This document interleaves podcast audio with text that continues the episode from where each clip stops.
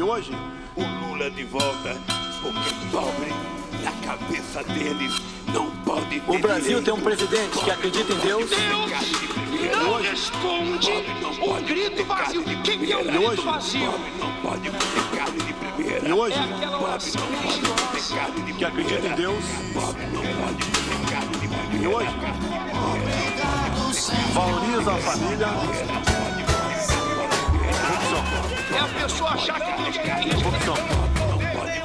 Respeita a Constituição. que uma pessoa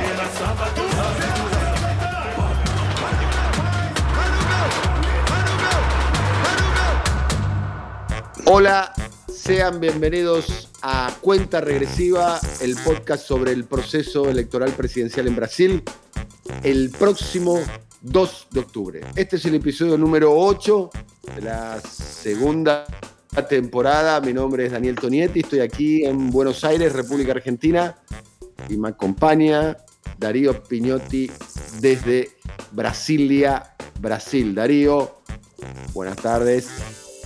Amigo Daniel, podcasteros, si es que esa palabra existe, buenas tardes, buenas noches, buenos días, el horario que ustedes dispongan.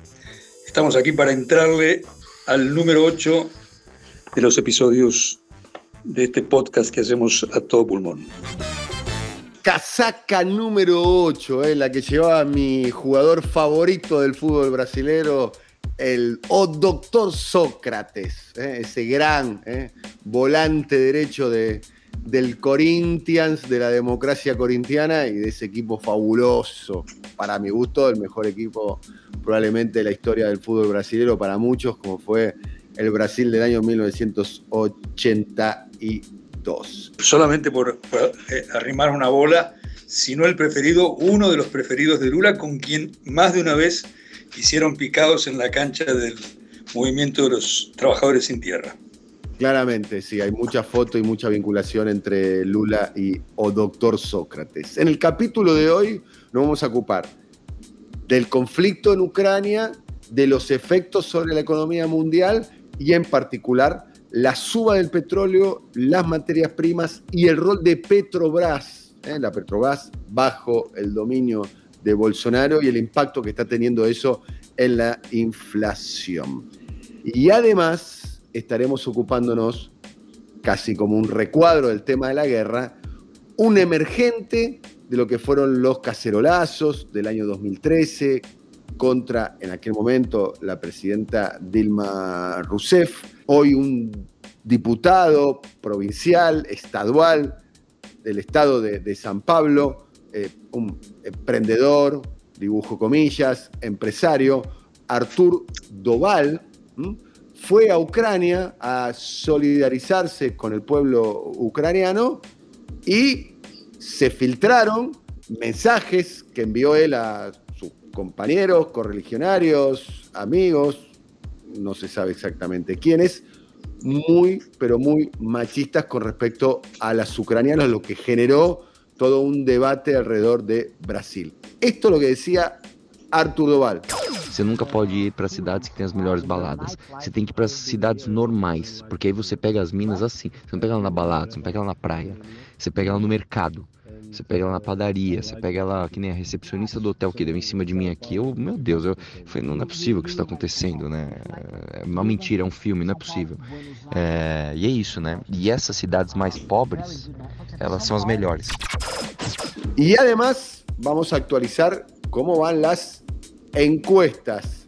Spoiler, sigue adelante en las encuestas Lula, pero lo que nos anticipaba en el capítulo anterior, Darío de Brasilia, se confirma. Está estancado Lula y va recortando la diferencia lentamente Jair Bolsonaro. Y en el capítulo final, para relajarnos un poco, poco de cultura, de esa cultura que tanto admiramos, la cultura brasilera, es bossa nova, pero en la voz de una catalana, Rita Pallés, que es la cantante del grupo San Andreu Jazz Band.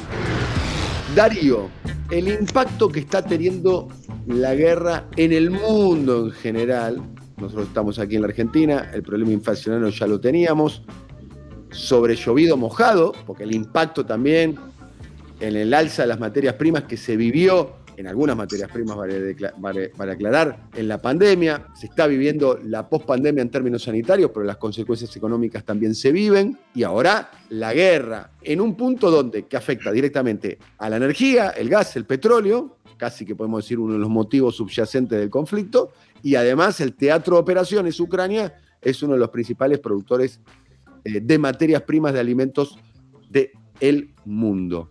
Ya Brasil venía eh, con, una suba del índice inflacionario muy grande, como veníamos contando recién, producto de la pandemia. Productos elementales. La, carne, el feijón, eh, el, arroz, ¿no? En relación fundamentalmente, como se hace generalmente los análisis de la suba de los alimentos. Se relaciona con los ingresos, con el, salario mínimo. Se necesitaba cada vez eh, mayor porcentaje del salario mínimo eh, en Brasil para comprar la misma cantidad de arroz, feijón y, carne, que son los alimentos básicos de la dieta de los brasileros. ¿Qué está pasando en particular con respecto al tema del petróleo, Darío? La guerra a Bolsonaro, que es un cultor del caos y de la inestabilidad, le vino como un guante. Y en el caso del petróleo, más. aunque parezca paradójico, el mismo petróleo que había aumentado en la forma de gasolina y de diésel fundamentalmente, que es el combustible que mueve a Brasil, un país donde prácticamente no hay transporte ferroviario, ya había aumentado cerca del 50% en 2021. Esto producto de una política petrolera, siempre el petróleo está detrás de la guerra y detrás de los grandes temas geopolíticos, que ya había estado detrás del golpe que derrocó a Dilma Rousseff y que como tal hizo que cambiara la política petrolera y que la pusiera a Petrobras a funcionar casi como una empresa privada. Este es un apéndice. Lo que importa es que a Bolsonaro el caos de la guerra lo favorece porque para esto él está preparado. Y usó como pretexto el conflicto en Ucrania para responsabilizarlo por un nuevo aumento del petróleo a través de encarecimiento de la nafta, encarecimiento del diésel y encarecimiento de las garrafas. En Brasil ya comenzaron a salir planes para pagar garrafas. En Brasil no hay instalación red. Ese es un detalle que, hay que apuntar con bastante claridad, Darío. En Brasil no hay una red de, local de, eh, gas en, en la mayoría de los estados. En la mayoría de los estados porque Brasil Históricamente, y esto empezaba a revertirse con el descubrimiento de los super recursos de las aguas ultraprofundas, es un país de pies de barro en términos de energía. Por tanto, no tiene gas para abastecer a semejante población. Después de toda esta introducción, vamos a lo que pasa. Petrobras, cuyo presidente es un general, amigo del capitán Bolsonaro, aumentó la semana pasada en casi el 25% el diésel.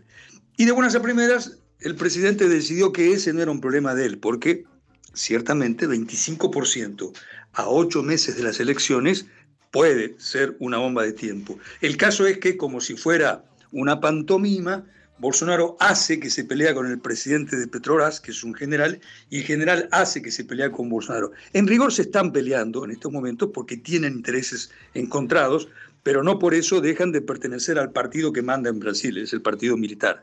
Esto a Bolsonaro además le facilita el pretexto para algo que comienza a discutirse en Brasilia, que es la posibilidad de declarar un estado de emergencia, igual que el estado de emergencia frente a la pandemia. ¿Por qué? Eso es como un estado de excepción en general. Se pueden emitir decretos, se pueden contratar, se pueden pagar presupuestos y nada de la forma que hubiera sido en una circunstancia regular. Por eso está a sus anchas Bolsonaro, el tardío amigo de Putin, el que para perplejidad de muchos, comienza a hablar de Rusia como la nueva referencia mundial y de Estados Unidos, lo habíamos dicho en el capítulo 7, no vamos a reincidir, como un país que está en decadencia. La palabra de Bolsonaro hay que tomarla como de quien viene, pero subestimarlo, insistimos acá, y nos apoyamos en los juicios de alguien que sabe muchísimo más, por lo menos de, que, de quien te habla, que es Lula, subestimar a Bolsonaro sería irresponsable. De manera que él está en su juego, el país es un caos, 25% de aumento del diésel y la perspectiva de un nuevo aumento en el corto plazo, una inflación que amenaza dispararse más de lo que ya fue en 2021 y las elecciones en puerta. La inflación en Brasil en el año 2021 eh, llegó, superó eh, eh, el 10%, duplicando la inflación del año 2020, que había llegado al 4.52%, la primera vez después del año 2015 que la inflación de Brasil llega a los dos dígitos. es un escenario para los argentinos, que estamos acostumbrados a inflación eh, ya casi de, por encima de 35% hace tantos años, o en caso, algunos casos de 50, 50 y pico por ciento, es un número bajo, pero para los brasileros es eh, muy, pero muy eh, impactante lo que está sucediendo y es, uno de los puntos elementales del debate eh, electoral, porque eso se traslada también a la inflación de las materias primas, de los alimentos, los alimentos básicos, el fechón, eh, el, arroz, eh, la, carne. ¿Qué postura tuvo Lula frente a eso, teniendo en cuenta que Petrobras ha sido la, nave insignia de, su gobierno en algún aspecto, ¿no? y además dicho sea paso, la, expansión de Petrobras también ha sido motivo de la intromisión de los Estados Unidos eh, con, espionaje, en, lo que fue la, precuela del, del, lavallato, digamos. Es un, tema muy, pero muy eh, sensible eh, en, Brasil. ¿no? Recuerdo yo esa imagen tan popular de las manos de, de, Luis Ignacio Lula da Silva, presidente del Brasil, en una plataforma eh, submarina de exploración de petróleo en las costas eh, de, Río de Janeiro, con las manos empetroladas y sonriente, digamos, Darío. Sobre el mameluco anaranjado de un trabajador de Petrobras, son los mamelucos de los operarios siempre históricamente bien pagos de la petrolera, de la gigante, si tuvo mucho que ver en la victoria de Lula en 2006 en la reelección Petrobras y el petróleo, porque gracias a la política nacionalista y reestatizante del entonces presidente se llegó prácticamente al autoabastecimiento de precios, también en 2014 y a partir de entonces, 2013 y 2014, fueron intereses petroleros los que probablemente hayan estado por sobre cualquier otro esta es una hipótesis, pero la propia Dilma Rousseff apunta hacia ello, desde donde se inspiró, desde donde se articuló y quizá de donde se financió. El golpe, los golpes de Estado se pagan, se financió el golpe de Estado contra Dilma Rousseff. Por eso que después de su caída, de las primeras leyes de calado hondo, de las leyes estructurales, las que realmente transforman una nación, un sistema económico, fue la de revertir la política de Petrobras. Y ahí está uno de los ejes de la conversación que tenemos hoy y al cual nos referíamos en la introducción. Porque la política de, de precios de la petrolera estatal, Petrobras es una petrolera estatal de capital abierto, durante los años del gobierno, de los gobiernos, tres gobiernos y un cuarto trunco del Partido de los Trabajadores, era la de gracias a contar con recursos propios, mantener los precios en el mercado interno de acuerdo al costo interno, poniéndolo en otras palabras, y solo con números imaginarios.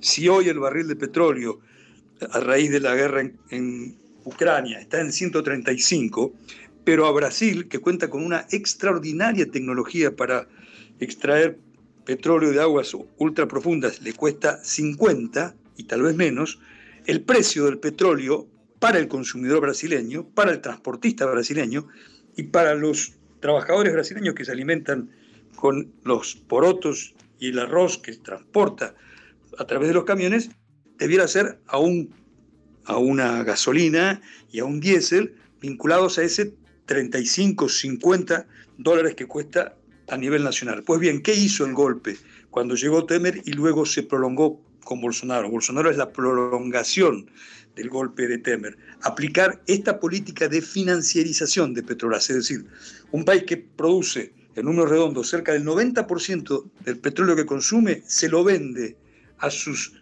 ciudadanos, a los verdaderos propietarios de la empresa, a valor internacional. ¿Por qué?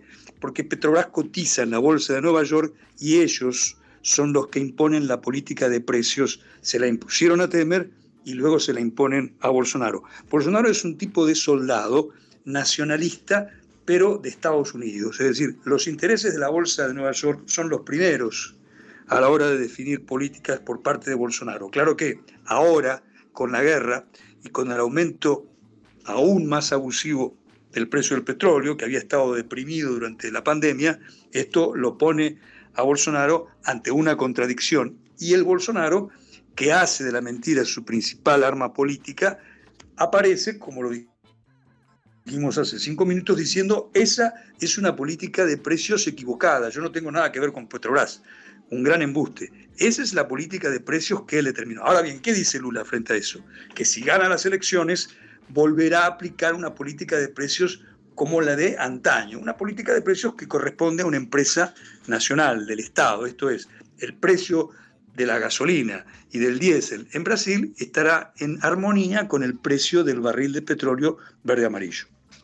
Bien, ahora vamos a hacer un repaso, un vuelo rasante, Darío, encuestas de último momento, las últimas encuestas que vienen a confirmar lo que vos planteabas en el último episodio de Cuenta Regresiva es Lula sigue eh, al tope, sigue liderando las preferencias y el presidente Bolsonaro sigue segundo. Hay un escenario de segunda vuelta, de balotaje, pero Bolsonaro empieza a recortar la diferencia. Las terceras vías, Sergio Moro, Ciro Gómez, todavía no tienen expectativa eh, electoral. Darío. Así es, la última de las encuestas que se conocen del 16 de marzo de una de las consultoras más serias. En Brasil hay muchas, siempre hay que tener ese primer calibre, quién la hizo. Eh, no se pudiera decir que esta es de las máximas, tiene una máxima confiabilidad u honestidad, pero sí que son de las encuestas eh, personales y cuyos, uh, cuyas mediciones, por ejemplo, se toman en, en cuenta por parte del Partido de los Trabajadores. Se llama Coaest, es una consultora, insisto, de las que importan. Y allí se observa que nuevamente Bolsonaro crece algunos puntos, en este caso 3, de 23 en febrero se va a 26. Lula retrocede uno de 45 a 44 dentro del margen de error, pero lo que importa es la tendencia. Desde enero, no solamente en esta consultora, sino en Datafolia, en Poder Data, en IPESPI, en todas, Bolsonaro avanza y Lula o se mantiene meseteado o retrocede dentro de un margen de error. Estamos hablando de que nos aproximamos al sorpaso en absoluto. Estamos diciendo, y en este caso citando a Túnez, el director de esta consultora de CUAES, que al analizar el volumen de la información, incluso algunos datos cualitativos, argumenta, Bolsonaro está atravesando un buen momento político porque las condiciones le son favorables, porque, por ejemplo, comienza a dar eh, ventajas políticas o a eh, constatarse el resultado, la eficacia del programa de distribución de renta, el Auxilio Brasil, en colores verde amarillos, los que le gustan a Bolsonaro como patriota que es, ese es el icono de este plan social, que en realidad no es un plan social, se parece mucho más a una limosna porque va a extinguirse justo a fin de 2022, a diferencia de la Bolsa Familia, que era un programa social de largo alcance y que no tenía como calendario la Bolsa Familia creada por Lula en su primer gobierno, 2003-2006, era un programa que además apuntaba a la redistribución de la renta. Esto no, esto es un programa pensado por un político de ultraderecha con un sentido pragmático que orilla lo burdo. El programa en vigor se llama Auxilio Brasil y termina exactamente en diciembre de 2022, pero se observa que en los sectores más eh, castigados por la crisis heredada de la pandemia, esto comienza a hacer mella. Y por otro lado, Bolsonaro prepara, esto no se ve todavía en las encuestas porque aún no es una política, prepara cuatro o cinco golpes de efecto que también, según previene este eh, demóscopo, previene que en las próximas mediciones también Bolsonaro o continúe progresando o no retroceda. Es decir, la fase de retroceso, según esta lectura, ya pasó. La pregunta, o una de las preguntas que surgen de esto, es si la victoria de Lula está amenazada. Por lo pronto, no. Y por lo que se observa de hasta dónde pueden llegar las maniobras de Bolsonaro para reconquistar parte del electorado que perdió tampoco, pero sí, y esto, eh, afirmar esto o expresar esto tiene más consistencia, que Bolsonaro se aproxima a llevar la contienda de la primera vuelta del, del 2 de octubre a la segunda del 30 de octubre. Y como repetimos casi por método, cada vez que hablamos de esto con vos, Daniel, si las elecciones ocurren y si los militares respetan el resultado. Bien, panorama guerra, panorama eleitoral. Mano, eu tô mal, tô mal, tô mal. Eu passei agora, são quatro barreiras alfandegárias, são duas casinhas na em cada país. Mano, eu juro para vocês, eu contei, foram 12 policiais deusas. Deus, mas Deus, assim, que você casa e, e, assim, você faz tudo que ela quiser. Assim, eu tô, eu tô mal, cara. Assim, eu tô, assim, eu não tenho nem palavras para expressar. Quatro, assim, quatro dessas eram minas, assim, que você, tipo, mano, nem sei te dizer. Se ela cagar, você, limpa um pouco dela com a língua. Inacreditável. Inacreditável, cara. Assim que essa guerra passar, eu vou voltar pra cá. Ah, e detalhe, hein, mano. Detalhe, hein? Detalhe, hein? Elas olham, cara. Elas olham e vou te dizer. São fáceis, porque elas são pobres. E aqui, cara, é, meu, meu, minha carta do Instagram, né? Cheio de inscritos, funciona demais. Funciona demais. Depois eu conto a história. Eu colei. Nossa, velho. Sério, não peguei ninguém, mas eu colei em duas minas que a gente não tinha tempo, em dois grupos de mina e assim, é inacreditável a facilidade. Essas minas em São Paulo, você dá bom dia, ela, ela ia cuspir na tua cara. E aqui elas são super simpáticas, super gente boa. É, é inacreditável, inacreditável. Al que escuchábamos es al diputado estadual de San Pablo, Artur Doval, que fue a prestar su solidaridad personal al territorio ucraniano luego del conflicto que se está viviendo con Rusia. Es integrante del grupo derechista Movimiento Brasil Libre, MBL, un movimiento, entre comillas, autodefinido como ciudadano emergente de las eh, protestas de los caceroleros en el año 2013 con la contra la presidenta eh, Dilma eh, Rousseff. Un joven muy de derecha, con un antipetismo, como dice nuestro compañero Darío Piñotti, hepático en contra de Dilma en aquel entonces, Lula y el PT. Reconoció estos audios como propios, dijo, son míos, son indecentes, son machistas, soy yo, siendo un niño, no es esta la postura que las, personas esperan de mí. El audio se filtró hace algunas semanas atrás, lo, filtró la, eh, prensa eh, brasilera, fueron muy impactantes, es muy impactante ver a un diputado refiriéndose a las mujeres ucranianas diciendo, abro comillas, son fáciles porque son pobres, cierro comillas, entre otras cosas, definió eh, comparó las filas de, las mujeres ucranianas refugiadas con las filas de las discotecas de Brasil. Se refirió a eh, ni en una discoteca de Brasil podés encontrar eh, mujeres de la belleza de las mujeres ucranianas. Estamos hablando de la diferencia que hay entre una mujer en Brasil que hace fila para entrar a una discoteca a, una joven o mujer ucraniana que hace fila para entrar a un, a un centro de, refugiados, ¿no? Uno ya podría imaginar cuál puede llegar a ser la diferencia entre una escena y la otra. Calificó a las policías ucranianas como diosas y además arrojó un pronóstico diciendo que volverá en, en, cuanto pase esta guerra. Una cantidad de afirmaciones bastante eh, xenófogas, bastante machistas, bastante eh, groseras, donde lo más fuerte de todo fue la expresión eh, son fáciles porque son pobres. Eso trajo eh, todo un debate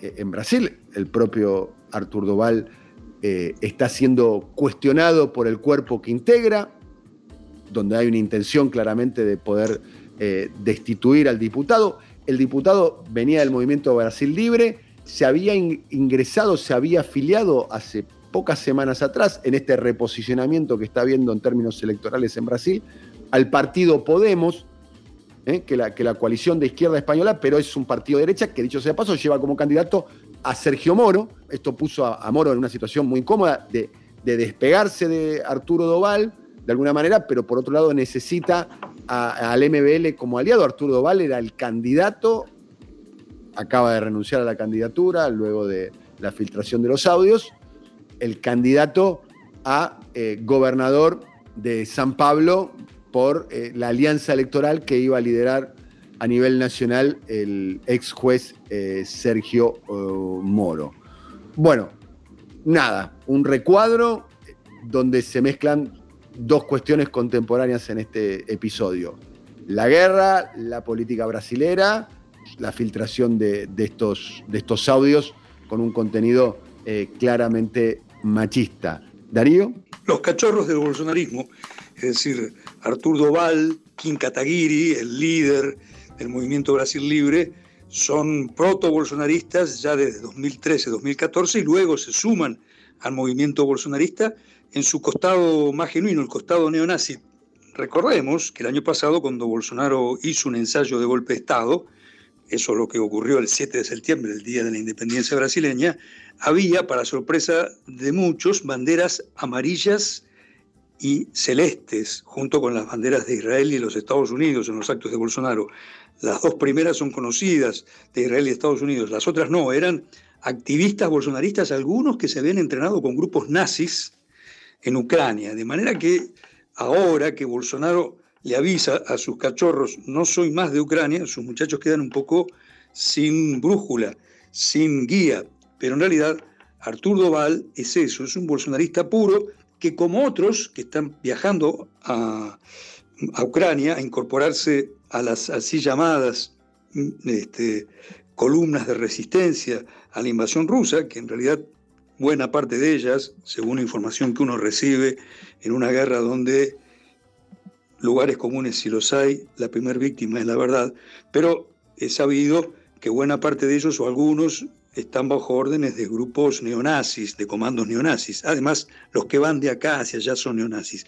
Este muchacho no fue a luchar, fue a hacer marketing, marketing de la guerra, pero el aviso le salió al revés y tal vez su carrera política esté amenazada. Y solo para quedarnos a salvo de adjetivos, no les decimos nazis como una, una, forma de calificarnos, sino porque a ese espectro político se los debiera unir. Tengamos presente que el jefe o uno de los líderes de la agrupación de Arturo Doval, Kim Kataguiri, hace un mes participó en otro escándalo al defender públicamente en, en un programa, en un podcast del que ya hemos hablado, que sea legitimado, que sea legalizado el partido nazi en Brasil. De manera que palabras que no riman, pero que consuenan, nazis y bolsonaristas. Mientras tanto, el Consejo de Ética del Congreso del Estado de San Pablo, de la Asamblea de San Pablo, unificó los 21 pedidos de eh, destitución para Artur eh, Doval. Bueno, Hemos terminado casi nuestro episodio de hoy. Como siempre, lo terminamos con una pastilla que tiene que ver con el mundo de la cultura. Está claro que si hay algo, tantas cosas que ha dejado eh, ese país maravilloso y que tiene para dejar, por cierto, de Brasil hacia el mundo, tiene que ver con la bossa nova. Pocas cosas son tan bellas, tan sofisticadas el pequeño detalle, para mí es el gran atributo de la bossa nova, y tan populares como la bossa nova. Vamos a escuchar a Rita Payés. Ella es una cantante catalana integrante del grupo San Andreu Jazz Band.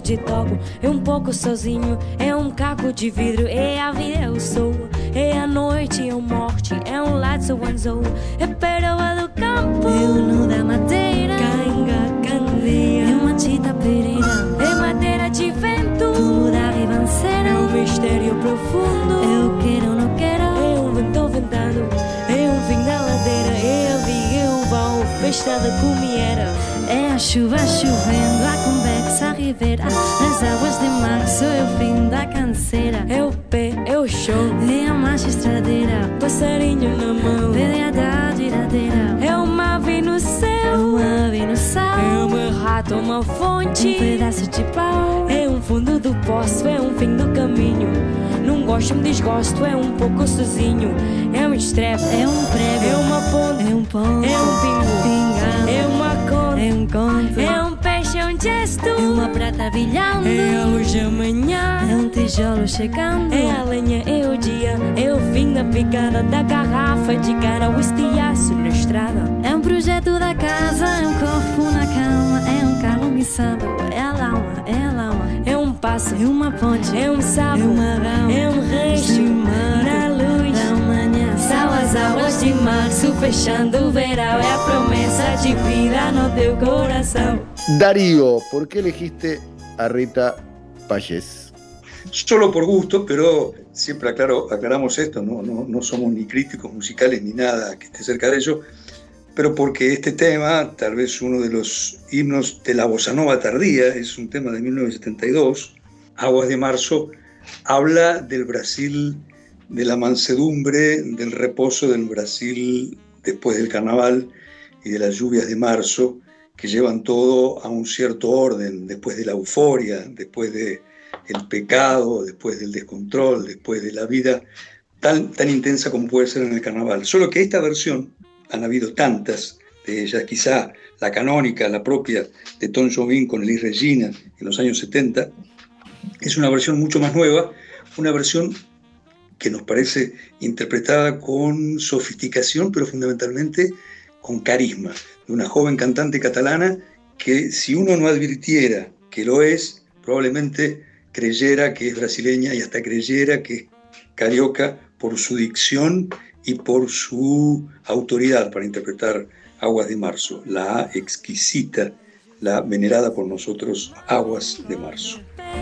As águas de março fechando o verão É a promessa de vida no teu coração. É pau, é é o fim do caminho É um resto, de toco, é um pouco sozinho. É um passo, uma ponte É um sabor, uma É um belo horizonte. Uma febre São as águas de março fechando o verão É a promessa de vida no teu coração Edra, em, inho, esto, oco, oco, inho, aco, oco, hidra, ida, ó, oste, aço, zou, são as águas de março, fechando o verão, é a promessa de vida no teu coração. Asa, padini, asa,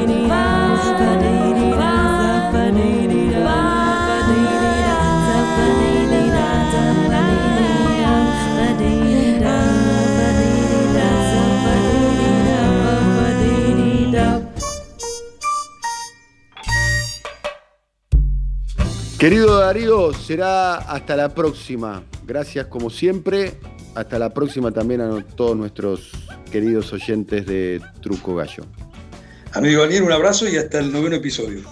Gracias también al querido Alfredo Ábalos y a nuestro compañero Simón Vilarrubia y también a nuestro compañero Andy Rotz a cargo del diseño gráfico. Hasta la próxima. Chao.